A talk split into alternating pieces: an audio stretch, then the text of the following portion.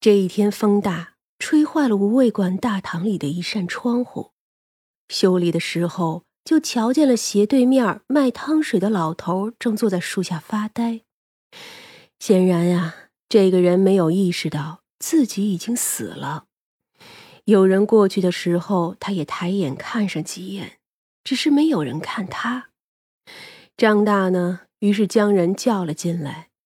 正好这是早上，还不到食客来的时候，这天儿也不是很晒，不然呀，这老鬼定然是吃不消的。张小哥呀，怎么着？叫我有什么事儿啊？张大看了他几眼，叹了口气。哎，嗯，你，你不觉得自己有什么不对吗？胡大爷疑惑。不对，呃，哪里不对呀？你前日和昨日去了哪里？怎么今日才来？这胡大爷住在城外，但是每天都会过来这儿卖糖水。昨日。前日我不都在这儿吗？是你们店里的生意太好，你呀没有看见我吧？此时三娘过来就道：“许是如此吧？哎，今日你也没生意，不如就在我这小店里吃点。哎呦，瞧您说的，虽说您这里的东西不贵。”可我这带了干粮的，有干粮。说着是有，可却没有拿出来那个随身的小包。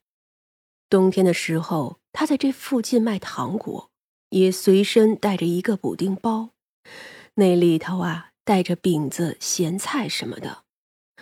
偶尔呢，他也会来无味馆买上一大碗羊肉汤泡着吃。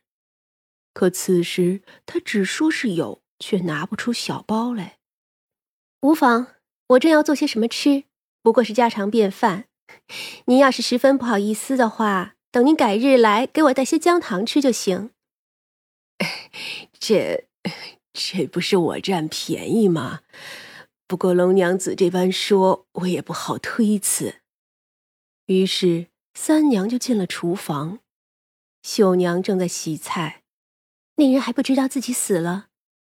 嗯，这个呀是个善人。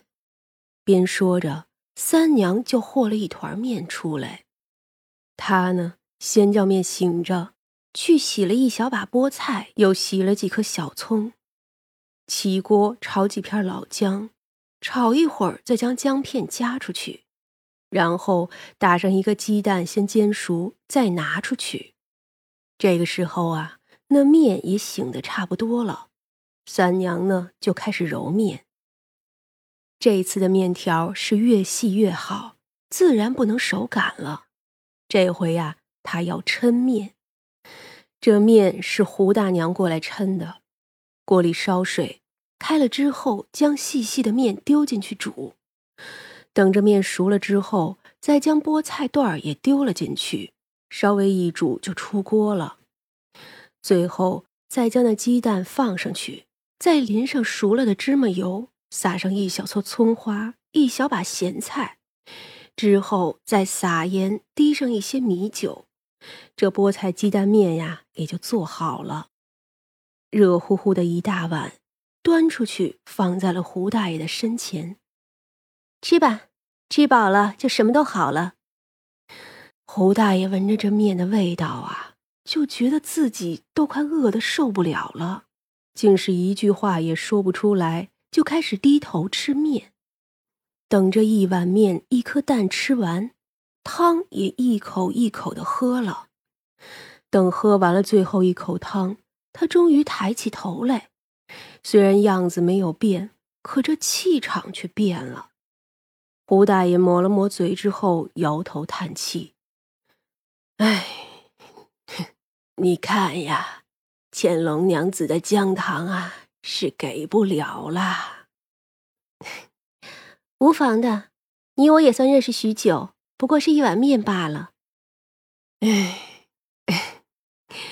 以往听这里的邻居偶尔说起，说这无味馆不一般，龙三娘也是不一般的。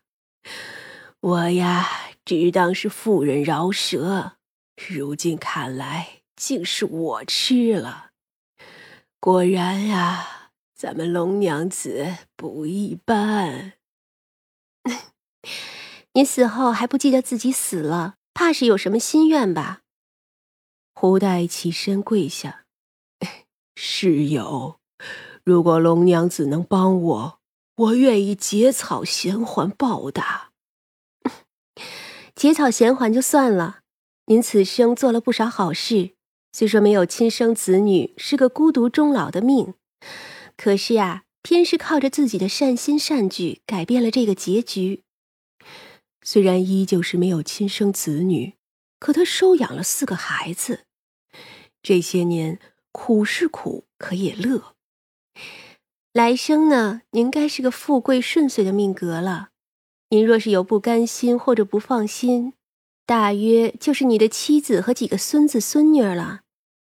若是你愿意，我便分走你来生的一成运气，替你周全家事。啊，这。我倒不是舍不得，只是觉得这种事虚幻的很，怕你吃亏。胡大爷是第一个质疑这种事儿的。无妨，您若是不愿意，我也会送您一程。